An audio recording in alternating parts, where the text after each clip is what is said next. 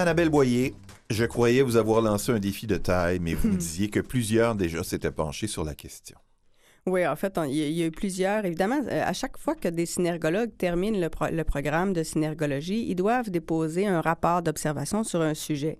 Fait qu'évidemment, il y en a qui se sont penchés sur des sujets un peu plus pointus, que ce soit les gens qui, euh, qui ont, par exemple, le syndrome d'Asperger, euh, des gens qui ont fait un ACV et qui sont paralysés du côté gauche de leur corps, des gens qui sont aveugles. Donc, évidemment, il y en a qui ont poussé un peu plus loin mhm. certaines notions qui avaient déjà été avancées par Philippe Turchet, parce que Philippe l'avait déjà observé sur plusieurs dizaines de vidéos, mais là, il y a des gens qui se sont penchés spécifiquement là-dessus. Puis c'est sûr que quand on est synergologue puis qu'on observe un temps soit peu autour de soi, il y a évidemment certaines choses qui nous, qui nous sautent au visage. Anecdote, j'étais allée rencontrer un client euh, ici sur l'île de Montréal. Je rentre dans le bureau, la réceptionniste qui me reçoit va m'annoncer auprès de, ma cliente. Et évidemment, je la, elle se lève. Au lieu de prendre le téléphone, elle se lève et elle marche jusqu'à la salle de conférence. Et en la regardant marcher, quand elle est revenue, j'ai demandé Qu'est-ce que vous avez à la hanche Et la dame me regarde, puis elle dit euh, Comment vous le savez Mais je dis Votre démarche est, modifiée. Vous avez quelque chose à la hanche gauche. Qu'est-ce que vous avez à la hanche Elle dit Madame, elle dit, Ça fait 15 ans que je travaille ici, il n'y a jamais personne qui l'a remarqué. Donc, il y a déjà des choses qui sont là. C'est juste que généralement, les gens ne portent pas attention et ne regardent pas. Pourtant, des signes, il y en a plein. Et si vous avez eu quelqu'un dans votre famille qui avait un handicap quelconque, une maladie, une limitation, nécessairement, vous avez été habitué à observer, à regarder, et quand vous vous retrouvez dans une situation où vous êtes encore avec quelqu'un qui a exactement la même limitation, vous, vous allez le remarquer, alors que les autres autour de vous ne le remarqueront pas. Mais j'imagine que dans le non-verbal, comme dans bien d'autres choses, il y a un principe de mimétisme. Oui. Et lorsqu'on n'est pas habileté à le mimer de la même façon, euh, ça devrait pas, il me semble, vous lancer une balle courbe plus difficile à frapper? Bien, en fait, là où on va avoir du mimétisme, pour, les gens qui connaissent le film Shrek, quand le chat poté se, replie un peu, ouvre grand les yeux, puis fait un, beau petit minois parce qu'il voudrait donc qu'on réponde à sa demande, euh, ma fille fait exactement la même chose parce qu'elle l'a vu faire dans un film. Ce qu'on retrouvera pas chez quelqu'un qui, évidemment, peut pas voir. Mm-hmm. Mais chez les aveugles, ce qu'on s'est rendu compte, c'est que pour le reste, le non-verbal est identique. Ils vont avoir des démangeaisons comme un voyant. Ils vont avoir ce qu'on appelle des chimères, donc des, micro-expressions, des petites contractions du visage qui sont de toute façon des spasmes musculaires, donc ils ne peuvent pas les contrôler. On va avoir un mouvement de, position sur la chaise exactement ah que chez hein. un voyant parce que c'est en fonction du fonctionnement du cerveau. Donc, quand vous n'êtes pas à l'aise avec une situation où vous avez besoin de prendre du recul, vous allez vous reculer dans votre chaise. Inversement, vous avez un intérêt pour le sujet, vous allez vous avancer vers l'avant. Donc, c'est vraiment en fonction du fonctionnement du cerveau. Chez les aveugles, on a exactement les mêmes comportements que chez les gens qui voient. Là où on a des différences, c'est par exemple les Asperger. Les Asperger, il faut se rappeler que l'Asperger, c'est une forme d'autisme. On va avoir évidemment des Asperger qui sont très fonctionnels, donc ça paraît très peu, ils fonctionnent tout à fait bien dans la, société, puis on va avoir des gens qui ont un peu plus de difficultés. Chez les Asperger, par contre, ce que euh, c'est une synergologue psychologue qui avait fait le, rapport. Ce qu'elle avait observé, c'est que les Asperger ont tendance à regarder majoritairement leur interlocuteur avec l'œil droit. Ah? Parce que pour un Asperger, vous parlez, vous écoutez, puis regardez votre non-verbal en même temps, c'est trop d'informations à traiter. Donc, il va se concentrer. Quand il vous parle, il vous regarde avec son œil droit, donc avec le côté droit du visage. Donc, on est plus dans un certain contrôle du discours. Il fait attention à ce qu'il dit. Ça, c'est l'hémisphère gauche qui travaille, là. Exactement. Donc, le, le, contrôle du langage. Mais quand, quand vous, vous lui parlez, il vous regarde peu.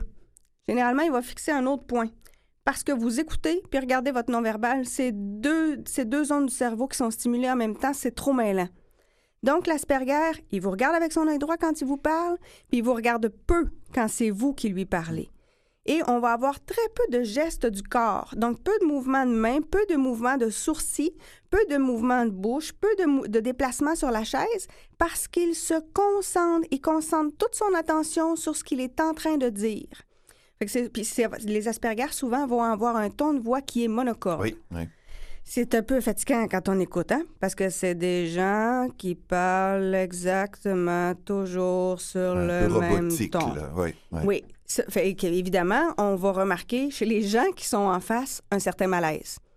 Parce que c'est bizarre de se faire regarder continuellement avec l'œil droit, puis avec quelqu'un qui bouge pas du tout, puis qui vous parle toujours sur le même ton. Mhm.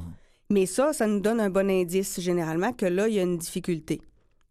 On a regardé aussi les gens qui, évidemment, ont reçu euh, un diagnostic, qui ont eu un, un ACV, Mhm. qui ont une paralysie du côté gauche. Puis évidemment, si on a une paralysie du côté gauche, on s'entend que la main gauche, elle ne pourra pas bouger. Ouais. Donc, même dans la spontanéité, la main gauche ne pourra pas s'activer. Ce que les deux synergologues ont observé, puis les deux synergologues qui ont fait le travail, il y en a une qui est neuropsy et l'autre, elle est travailleuse sociale. Donc, c'est des gens qui sont très solides et qui travaillent dans un centre où il y a des gens qui ont eu un ACV.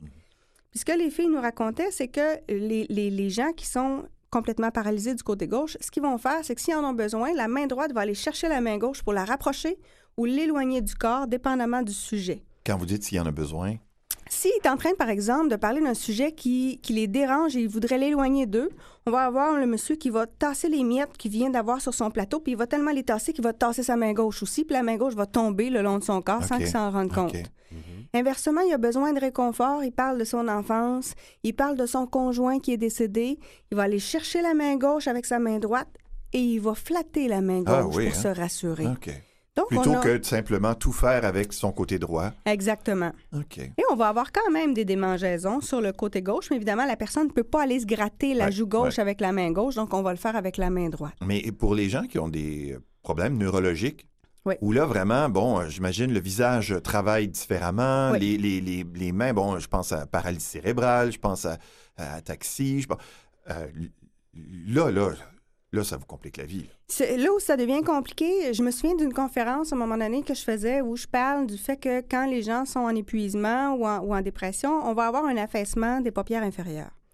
Et il y a une dame que je remarque et je vois un affaissement du côté gauche, mais pas juste un affaissement de la paupière, il y a un affaissement même de la commissure des lèvres, de la joue en entier. Fait que c'est sûr que dans ma tête, je me suis dit, c'est peut-être une paralysie de Bell ou quelque chose du genre. là. Il y a dû y avoir quelque chose. Mais peut-être juste déprimé aussi. Et D'habitude, quand c'est juste déprimé, c'est pas l'ensemble Ah, de la peau qui s'affaisse, c'est vraiment au niveau de l'œil, alors que là, au niveau de la bouche et de la Oui, joue, oui, j'avais oui, un affaissement aussi. Ça, ça m'a achalé. Évidemment, Elle aussi. oui. Quand j'ai parlé de l'affaissement de- des- paupières, évidemment, je l'ai vu réagir. Donc, Mhm. je sais qu'il y a quelque chose qui lui plaît pas dans ce que je dis. Donc, logiquement, elle, c'est pas ça qu'elle a. Et Mhm. le reste du corps est pas cohérent. Donc, j'ai une information que là, il y a quelque chose qui est extraordinaire, qui n'est pas, qui l'est pas dans la normalité Ouais, là, des gens. Ouais. Fait qu'évidemment, elle est venue me voir après la conférence. Puis elle me dit, euh, elle commence en me disant, ben moi, est-ce que vous me trouvez épuisée? Bon, déjà, son ton de voix ouais, venait ouais, de me dire que c'était pas le cas. Donc, c'est sûr que j'ai pris la dame, j'ai dit, je pense que vous, vous avez une autre difficulté physiologique qui est probablement une séquelle de quelque chose que vous avez eu il y a plusieurs années qui est encore difficile à vivre pour vous. OK. Elle est venue les yeux pleins d'eau. Mhm. C'était en effet une paralysie de Bell, mais qui ne s'est jamais résolue totalement. Et elle reste avec ça, puis elle se, elle se trouve laide. Mhm. Pourtant, là, c'est difficile à remarquer. Il faut, faut vraiment porter attention. Là. Mais elle, elle avait beaucoup de difficultés à vivre avec ça. Fait que c'est certain que pour elle, c'était excessivement difficile. J'ai envie euh, d'utiliser bon, les, les- les- les quelques secondes qui restent. Là. Si je...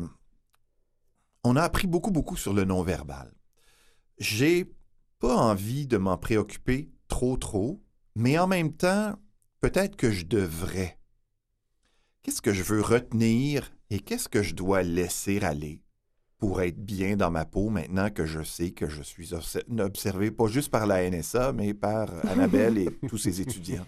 Mais je pense que ce qui est le plus important, c'est d'assumer toutes les pensées que vous avez. Hmm.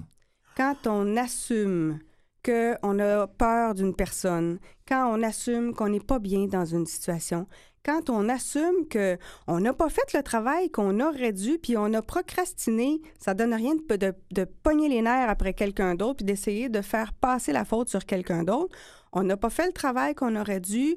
Dans le fond, la colère, elle est contre nous, donc arrêtons de la vomir sur les autres, puis gérons-la. Donc, d'assumer nos pensées, juste ça, ça va faire que votre non-verbal va être tout à fait cohérent. Et puis, il va y avoir moins de démangeaisons, moins de signes de non-dit, parce que vous allez mieux assumer ce que vous pensez de toute façon. Puis, il y a tellement de choses qui se passent dans votre tête que de toute façon, vous n'en êtes pas conscient. Mhm.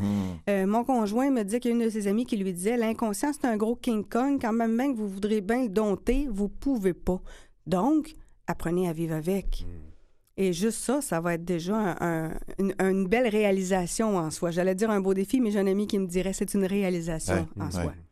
Oui, parce que si on apprend à vivre avec ça, on va apprendre à vivre avec un paquet de choses. Ben, c'est ça, Oui. moins, Qui moins sort d'hypocrisie, plus d'amour, plus de paix dans le monde, etc. C'est-à-dire qu'il y a- C'est des ingrédients euh, à travers cette question de la synergologie euh, qui sont qu'on peut retrouver dans le développement personnel, qu'on peut Oui. retrouver dans la philosophie. Puis pour vrai, le plus gros défi, c'est justement de, de prendre conscience des sentiments, des émotions, des Mhm. pulsions qu'on a, puis d'accepter qu'elles sont là, que c'est correct qu'elles soient là. Mm, mm, mm. Ça veut pas dire qu'elles sont agréables, ça veut pas dire qu'elles sont belles, ça veut pas dire qu'elles sont harmonieuses, mais elles sont là. Donc, d'accepter qu'on a des pensées qui sont négatives, qui sont destructrices, Mhm. qui sont de l'autosabotage, sont là. Puis une fois qu'on a accepté qu'ils sont là, mais on peut passer par-dessus. Mais tant qu'on on fait semblant qu'ils sont pas là, Ouais. ben là, là, là c'est sûr que le non-verbal va parler beaucoup, Ouais. beaucoup. Merci beaucoup euh, pour tout l'été. Et euh, Vincent, ben, on vous l'a dit la semaine dernière, mais euh, À lundi. j'apprécie. euh, non, mais là, on est en congé. Alors, ça, ça, ça va aller.